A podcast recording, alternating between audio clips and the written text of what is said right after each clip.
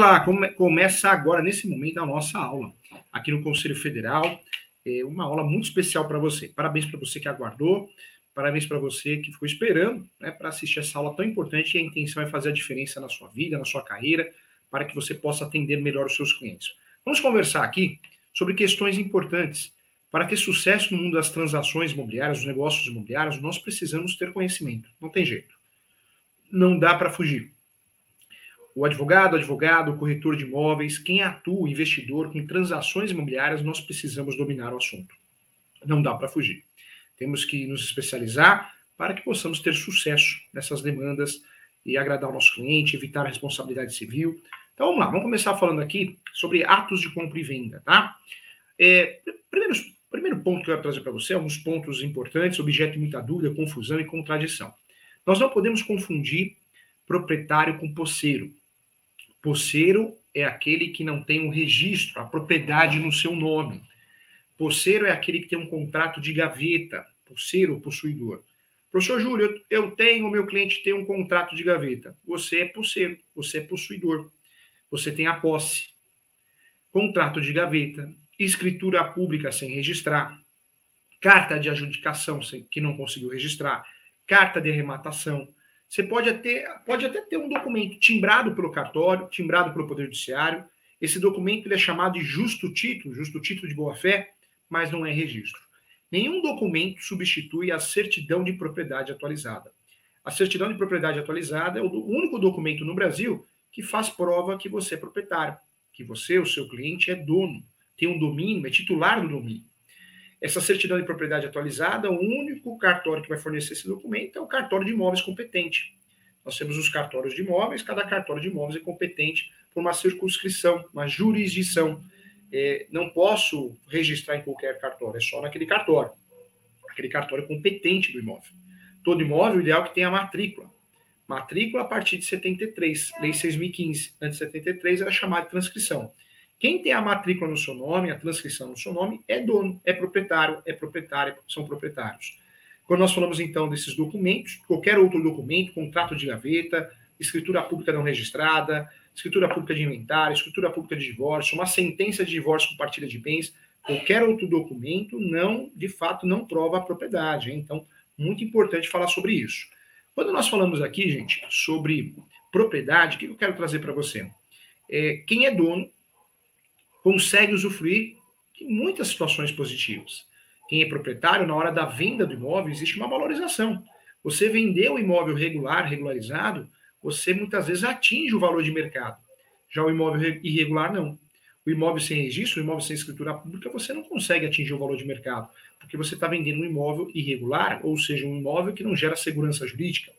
Nós sabemos que no Brasil o registro de imóveis não gera uma segurança absoluta, é uma segurança relativa mas é a maior segurança que nós temos. Eu sempre falo que uma pessoa que tem um registro no seu um imóvel está registrado no seu nome, pode ser desapropriado, pode também, além de ser desapropriado, pode sofrer aí uma interdição, requisição, então pode perder o imóvel, pode o imóvel ser tombado, mas é a maior segurança que nós temos no Brasil. Professor Júlio, todo imóvel tem registro, todo imóvel tem RG, né, matrícula, transcrição, não é verdade. O sistema registral é muito falho no Brasil, nós temos muitos imóveis que não tem registro em lugar nenhum. Muitos imóveis que é um verdadeiro buraco. Não consta. Você vai num cartório, nota devolutiva que não consta nada daquele imóvel. Vai em outro cartório, nota devolutiva. Nós tivemos lá no passado a troca de competência. Né? Então, por isso é comum você vai num cartório que você acha que é o competente e não é. Ele indica um outro cartório que era competente na época. Cuidado, hein? Cada cartório tem a sua função, cada cartório tem a sua atribuição. O corretor de imóveis, a corretora, o advogado, a advogada, quando vai fechar um negócio imobiliário e erra o cartório, o cliente percebe, hein? Cada cartório tem a sua atribuição. Os cartórios possuem suas atribuições. Tabelão de notas, ele vai lavrar a escritura pública. Tabelão de notas vai fazer procuração, autenticar firma, assinatura. Já o registrador registra. Ah, professor Júlio, é, mas tem cartório que faz tudo. Não é verdade. Nós temos cartórios que dividem o prédio é, para diminuir custos. Então, na parte de cima é tabelião, na parte de baixo é o registrador.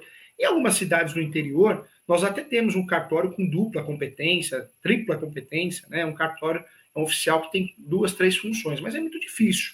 Mas tem, acontece. Então fique atento em relação a isso. Vamos lá. Importante saber também a diferença do registro e da averbação. Registro é ato de transmissão, hein? Comprei e vendi um imóvel. Registro. R de registro. Do, fiz a doação do imóvel. R de registro. Professor Júlio, eu fiz um, o inventário. Registro também. O inventário, o falecido, a falecida, quando deixa o imóvel, é, tem que ser feito o inventário. O grande objetivo do inventário é pagar as dívidas do falecido, da falecida. O que sobra vai ser partilhado entre os herdeiros, de forma igualitária. Respeitando a parte do viúvo, da viúva, se é meeiro ou meeira. O inventário, se for judicial, vou registrar o formal de partilha. Se for extrajudicial, vou registrar a escritura pública. É, quando eu falo de inventário, o grande objetivo do inventário é pagar as dívidas do falecido da falecida e também regularizar o imóvel. Eu trago sempre uma situação importante: o inventário por si só não regulariza imóvel, hein, gente? O inventário por si só, é, se eu estou fazendo inventário de um imóvel de posse, eu não vou conseguir, através do inventário, regularizar esse imóvel. Eu, eu precisaria de outros meios, uma reurb, um uso capião, para poder regularizar esse imóvel. Então, fique atento em relação a isso. Vamos lá. Averbação são atos da vida. Casou, divorciou, é, morreu, é, mudou o endereço, mudou o número da rua, é muito comum acontecer isso. É, você vai fazer uma averbação para gerar publicidade. Existe sim as averbações compulsórias, são aquelas solicitadas, requeridas de ofício ou pela parte para que conste na matrícula. Então, uma penhora, um bloqueio judicial, um gravame, né? averbação premonitória. A Lei 6.015 fala de pelo menos 21 é, averbações que nós temos é, possibilidades de fazer na matrícula. Então, também é importante isso. Trago para você também um outro ponto relevante: os contratos imobiliários. É, eu, falo, eu falo, mas é, é uma realidade, né? Que advogado, advogada, são poucos que sabem fazer contratos imobiliários. A maioria não sabe. E corretor e corretora também não. Então, você que está assistindo essa aula, que é advogado, advogada, você que é corretor, corretora e está assistindo essa aula, saiba que você é diferente. Porque, infelizmente, nós, a gente vê por aí um show de horrores contratual. Toda transação imobiliária deve ser feita acima de 30 salários mínimos. É, tem que ser feita por escritura pública. Toda transação imobiliária acima de 30 salários mínimos, temos que fazer a escritura pública para cumprir o artigo 108 do Código Civil. Se não é feito dessa forma, eu não consigo registrar. E muitas vezes, numa REURB, numa ação de uso capião que exige o justo título, como uso capião ordinária, esse documento não é reconhecido como um justo título de boa-fé. É um problema sério que nós temos. Outra dificuldade que nós temos na elaboração dos contratos é, errar o título. O título tem que fazer conexão com o objeto. E isso a gente não aprende na faculdade de Direito, infelizmente, né? A faculdade de Direito, por exemplo, falo, ela é muito fraca, né? Ela, ela acaba sendo uma faculdade onde ela é muito teórica e não prática. E muitas vezes os professores que dão aula na graduação, eu dou aula na graduação também, mas eu percebo isso. A maioria dos professores que dão aula na graduação dão aula de manhã, à tarde, à noite. Então não, não advogam, não tem escritório de advocacia. Tem até OB, tem cartão, mas usa a advocacia como bico. Então, não tem uma experiência ampla na advocacia prática. E aí o que a gente percebe que muita coisa que é ensinada na graduação é equivocada em relação à prática. Vamos lá, olha só que interessante. O que eu quero trazer para você de importante relevante em relação aos contratos imobiliários. Então, nota aí. A Verinha Bondinha está aqui conosco, a Rose Luanda também está é, tá, tá conosco também, começou, legal. Olha só, quando nós falamos aqui é, de contratos imobiliários, nós sabemos que tem o direito civil. O direito civil, eu sempre falo, ele é o pai né, do direito imobiliário. Não tem como falar que não. O gênero é direito civil. As espécies, nós temos vários ramos dentro do direito civil. Direito de família, direito de sucessões, direito médico. Eh, e dentro do direito civil existe o direito imobiliário. Mas, apesar do direito imobiliário ser um segmento do direito civil, o direito imobiliário possui conceitos e princípios próprios. Nós temos conceitos de alguns contratos que são diferentes do conceito do direito civil. O direito imobiliário ele caminha é, junto com o direito registral, com o direito notarial. E muitas vezes fala a mesma língua desse, desses ramos do direito e não fala a mesma língua do direito civil, que fala que é a ovelha negra da família. Né? No direito imobiliário, claro que nós usamos qualquer contrato, inclusive os contratos de direito civil, os chamados contratos em espécie. Mas, no direito imobiliário, nós temos os contratos mais importantes, temos o contrato de corretagem, que é o contrato do corretor de imóveis, é, que eu falei recentemente sobre isso. Temos o contrato também é, muito importante, que é o de locação, da Lei 6.000, da Lei 8.245-91. é, contrato da, da Lei 6, é, 8.078, contratos de relação de consumo, quando eu falo de incorporação, imóvel na planta, são contratos que interessam, sim, de doação, fiança, contrato também de comodato, muito importante. Então, nós temos vários contratos que nós utilizamos no direito civil de leis esparsas. Mas eu trago alguns contratos em destaque aqui para você lembrar são contratos exclusivamente utilizados com os conceitos utilizados no direito imobiliário. Eu trago o primeiro contrato, que é o contrato preliminar. E a grande dica que eu dou, que o corretor, a corretora de imóveis, precisa saber para ter sucesso nas transações imobiliárias, e é um tema do direito que é obrigatório, você que é corretor corretor, é claro que você tem que fazer sim um contrato prestação de serviço para prestar o serviço, seja a locação, seja a compra e venda, a intermediação. É, as normas do CRES regulamentam isso, você tem que fazer. Nós sabemos da dificuldade, muitas vezes o corretor não consegue fazer o cliente assinar, o cliente fala que não recebeu o e-mail, não quer assinar, não quer compromisso. Acontece, nós sabemos disso. Né? Então, para falar a verdade, o corretor ele pode sim aproveitar de um meio que seria é, o contrato. O contrato é, de corretagem embutido, né, incluído dentro do contrato preliminar. Isso ajudaria muito o corretor de imóveis a, a de, de, fato, ter aí uma proteção. Quando eu falo tudo o que você precisa saber sobre o contrato de corretagem, o primeiro ponto, que se não for possível fazer o contrato de corretagem, porque você fez e o cliente não assinou, uma saída muito boa, muito inteligente, é você, de fato, é, conseguir com que é, o seu cliente assine o contrato preliminar, que é um contrato de fechamento de negócio, e você consegue, com essa cláusula, chamada cláusula de comissão ou cláusula de corretagem, você consegue defender, sim, a legalização da sua profissão, né, atuando da forma que o CRES indica, o, o, o CRES esclarece, é, e também é, você consegue é, ter uma precaução em relação aos valores que você vai receber da sua comissão através de uma ação de execução ou uma ação de cobrança, ou uma ação monitora. Então, é muito importante. Nós temos o artigo 700, 722, que trata né, do contrato de corretagem. É, esse artigo é previsto no Código Civil. É, tem que ter o contrato de corretagem para prestar o serviço, para trabalhar. É um contrato muito importante. Nós temos também a determinação da, do artigo 16 da Lei 6.530 de 78. O artigo 16 esclarece também que elaborar o contrato padrão para o serviço de corretagem de imóveis é de observância obrigatória pelos inscritos, né, regularmente inscritos ao Conselho. É, também isso aparece, gente, na resolução do, é, do COFES, que é a resolução 00578. Então, quando você não consegue, o corretor, corretora, não consegue que o cliente assine um contrato, porque o cliente está fazendo pouco caso, né, se ocultando, e isso acontece muito, eu, eu sei, é complicado, o ser humano é difícil, né? É, uma saída muito inteligente é o corretor, a corretora, a imobiliária ou advogado advogado que presta o serviço para a imobiliária, fazer um contrato preliminar para fechar o negócio. E dentro desse contrato preliminar, pode criar uma cláusula que chama cláusula de corretagem.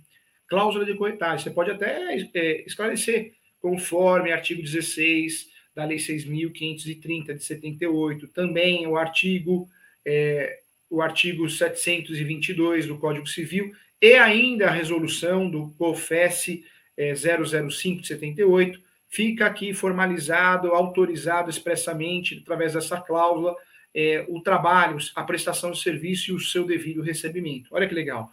Você resolve todo aquele problema, toda aquela enrolação, né, dentro de uma cláusula dentro do contrato.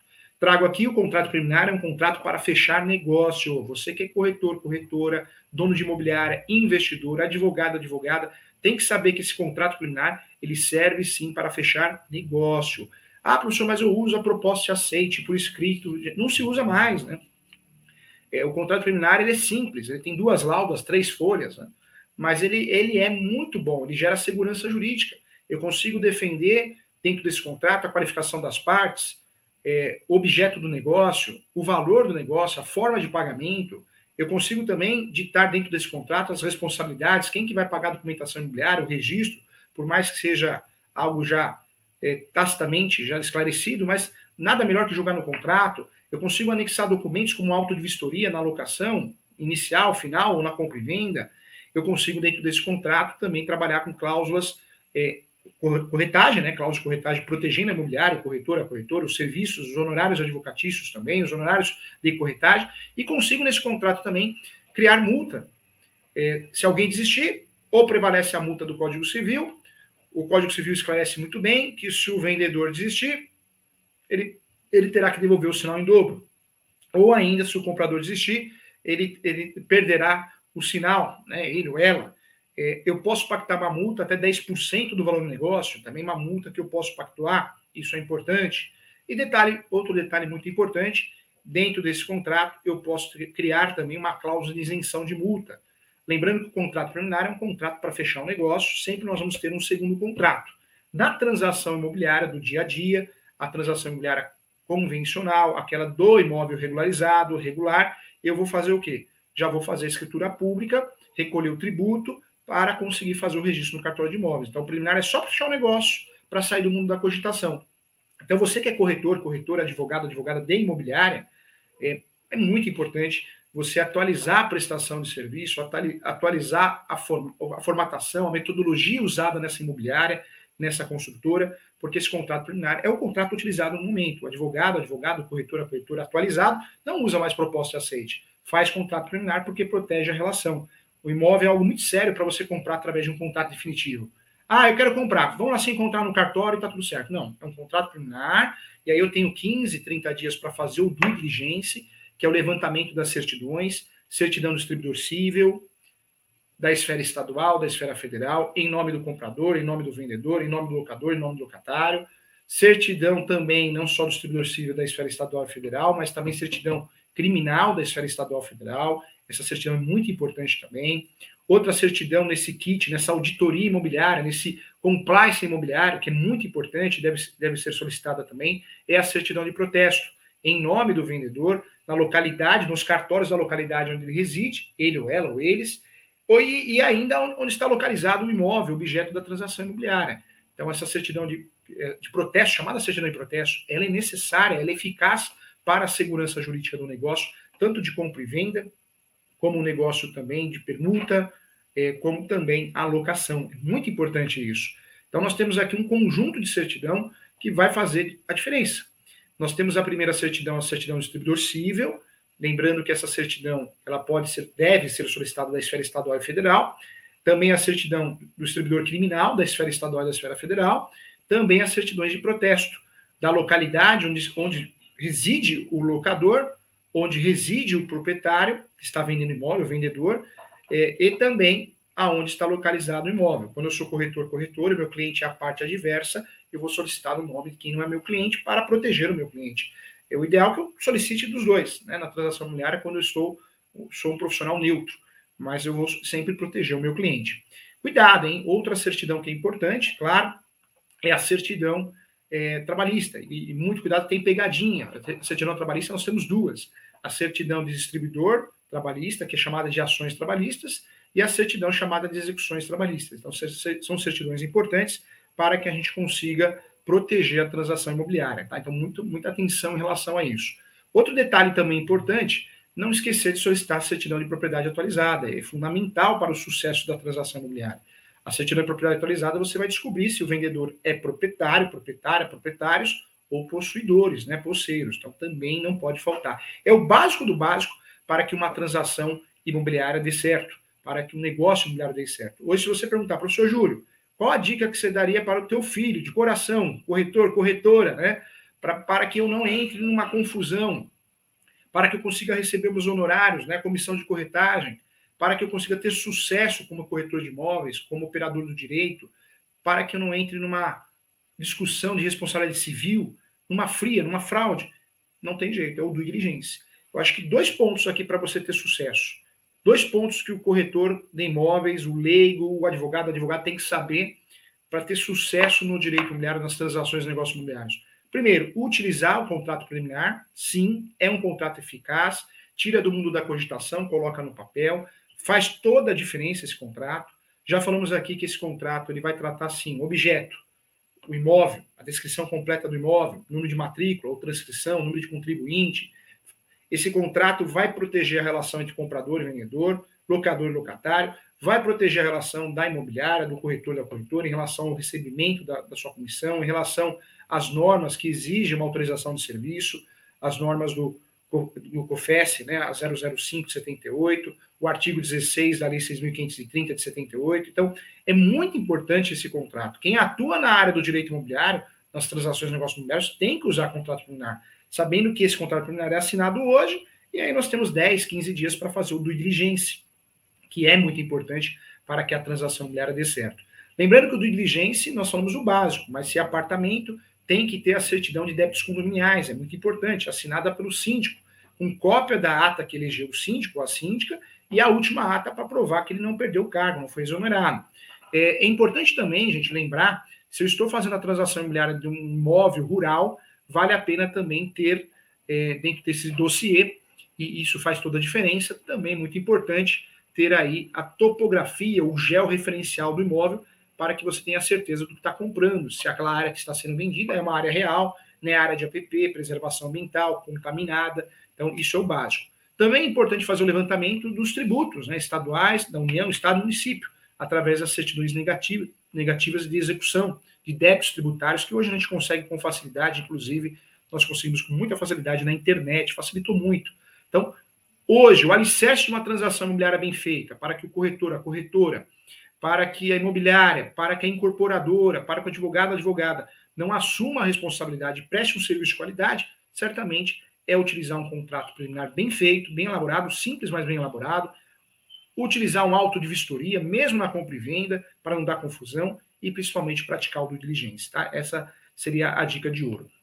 Quero lembrar você também que nesse contrato preliminar, se você trabalha com uma cláusula de corretagem, né, a cláusula chamada cláusula de autorização de serviço ou cláusula de corretagem, você pode incluir também, se você quiser, se o cliente aceitar, a cláusula de exclusividade. Ou seja, o contrato de corretagem também permite a adição de uma cláusula de exclusividade e isso pode também ser transportado para o contrato preliminar dentro da cláusula de corretagem que existe dentro desse contrato preliminar.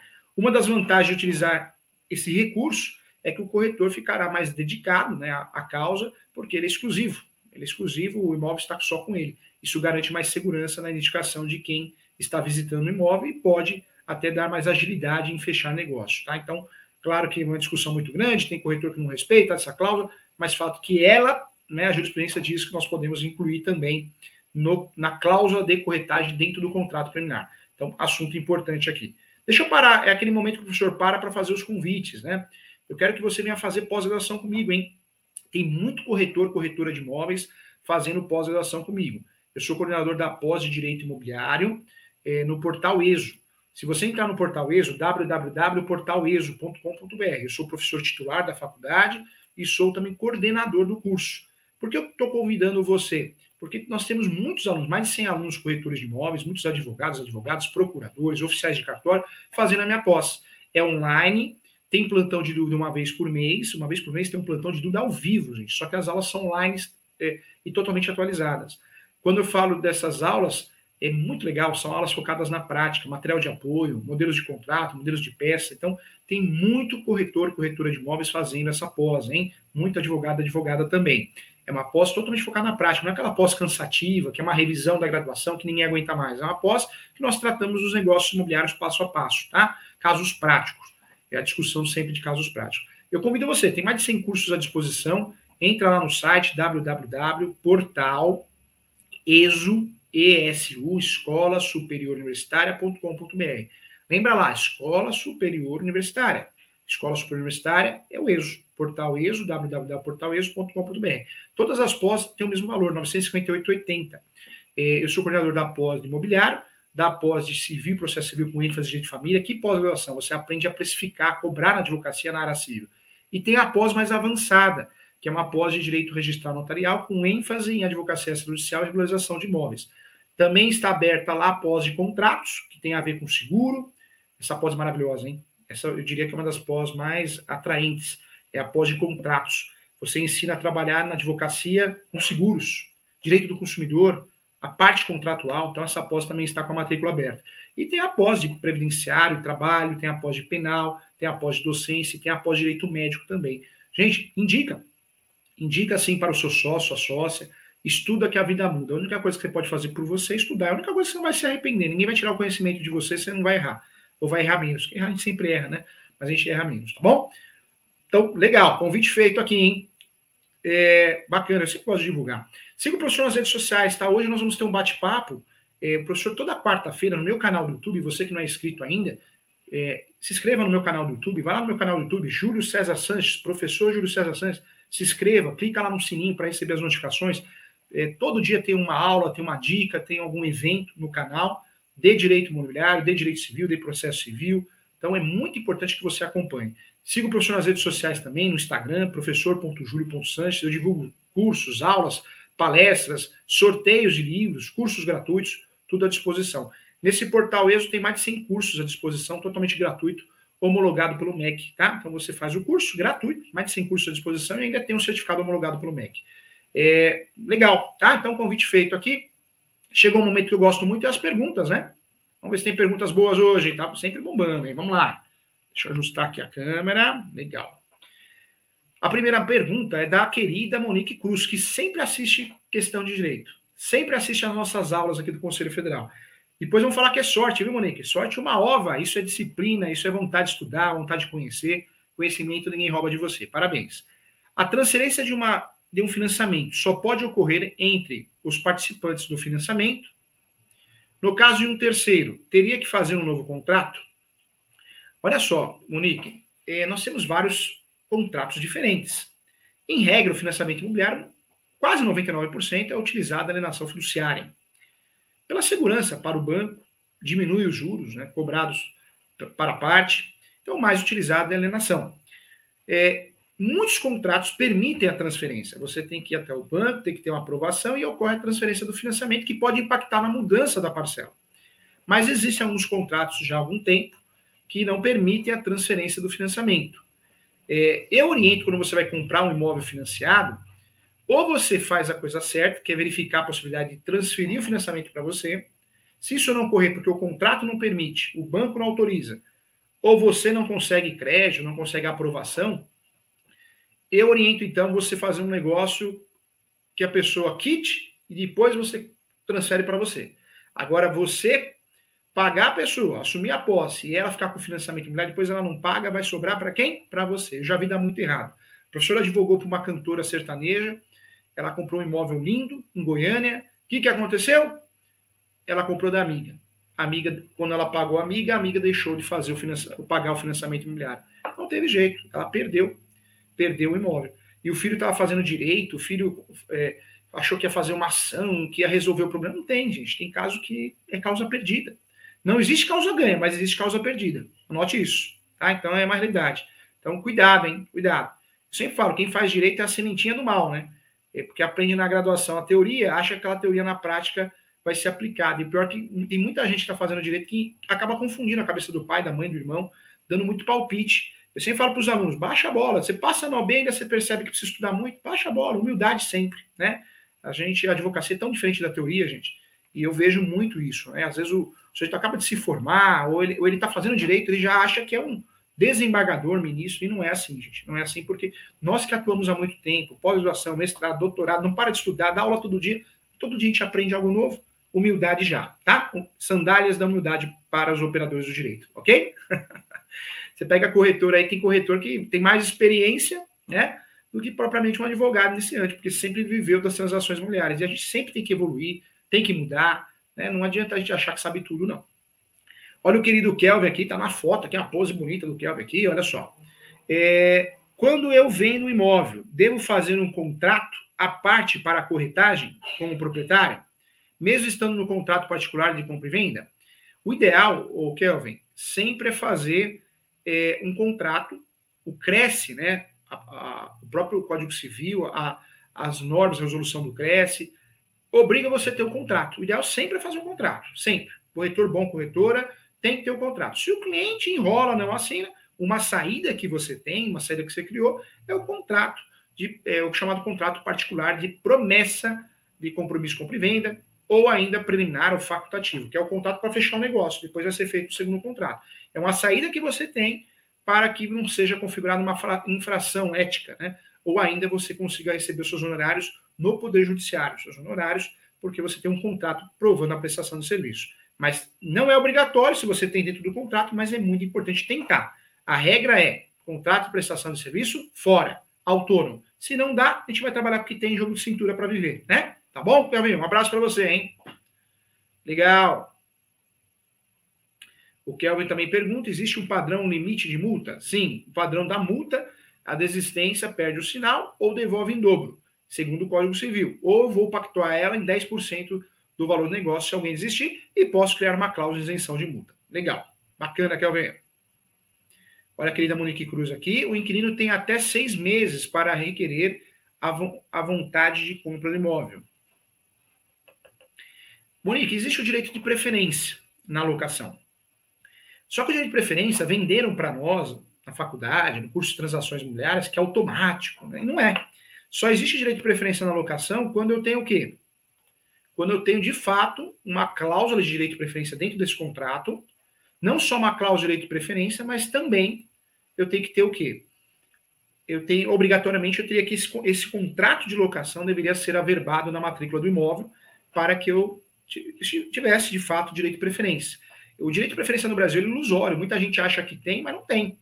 Por quê? Porque eu só tenho direito de preferência quando eu tenho uma cláusula chamada cláusula reserva dentro do contrato de locação, ou uma cláusula de direito de preferência, e ainda eu tenho que ter esse contrato de locação averbado na matrícula imóvel. Aí sim posso comemorar. Aí eu tenho direito de preferência. Olha o querido José, bom dia. A Verinha também. A Verinha que pergunta aqui, professor, me indica um livro sobre uso campeão na prática para aquisição. Ah, se eu não indicar o meu, não tem como. É, não dá para levantar agora. Deixa eu pegar meu livro aqui. Vamos lá. Aqui, é, aqui é assim, a gente levanta no meio da aula aqui, ó. É isso que faz, faz a aula melhor, né? Tem, ao vivo. Olha só. Eu não deixei aqui o livro, mas aqui, ó. Esse livro aqui é o meu livro, Uso Capião, tá? Eu explico uso capião é, de A a Z, uso capião as espécies, as modalidades. Então, você quer aprofundar seus estudos sobre uso capião e de imóveis, tá aqui. Esse é meu livro, tá bom? Tem esse e eu indico o outro, o azulzinho aqui, ó. Que é esse aqui que tá aparecendo aqui. Que é o livro é, também de uso capião, mas ali é só extrajudicial. Então tem dois livros, o uso capião puro, vermelhinho, e tem o da capa azul, que é o uso capião extrajudicial e advocacia extrajudicial. E você quer aprofundar seus estudos em direito imobiliário, ó, é o livro mais vendido no Brasil atualmente de direito imobiliário, da editora Mizuno. Você compra no site da editora Mizuno, na Saraiva, Americanas, Amazon, próprio site da editora e também em diversas livrarias, melhores livrarias do Brasil, tá bom? Leitura. É um livro bem, bem bacana para você estudar direito imobiliário e aprofundar seus estudos, tá bom? Legal. José Eduardo, bom dia. Verinha também. Isso, esse livro é meu mesmo. Esse livro. Ah, é isso mesmo. O professor tem vários livros, né? Tem um Advogado Imobiliário de Sucesso, que é um livro muito legal, Direito Imobiliário de AZ, Uso Capião, Uso Capião Judicial, Direito de Família de AZ, tem um Manual de Direito Civil, que é muito legal, muito completo, tem um livro de contratos que está para sair, tem um livro de dano moral, então vários livros aí para te ajudar, tá bom? Então, é um livro bem legal, fica aí à sua disposição, tá bom? É, quem quiser o livro autografado, fala com a Sara, às, às, vezes no escritório, manda um WhatsApp no WhatsApp do escritório, ah, se tiver à disposição lá no escritório, eu mando via correio, tá? Então, não é sempre que eu tenho, o, autor recebe poucos livros, mas eu, eu mando sim, tá bom? Tá aparecendo aí o telefone para você, do escritório, tem o WhatsApp do escritório também, tá? Quem tiver interesse, pode comprar na, na, no próprio site da editora, na Saraiva, leitura, mas eu tenho algumas obras aqui que eu consigo mandar por correio autografado para você, tá bom? Então, é uma possibilidade, né? Uma possibilidade caso você queira. Legal. Fala com a Sara, tá? No telefone do escritório, ou fixo, ou no WhatsApp. Legal. Tem mais perguntas?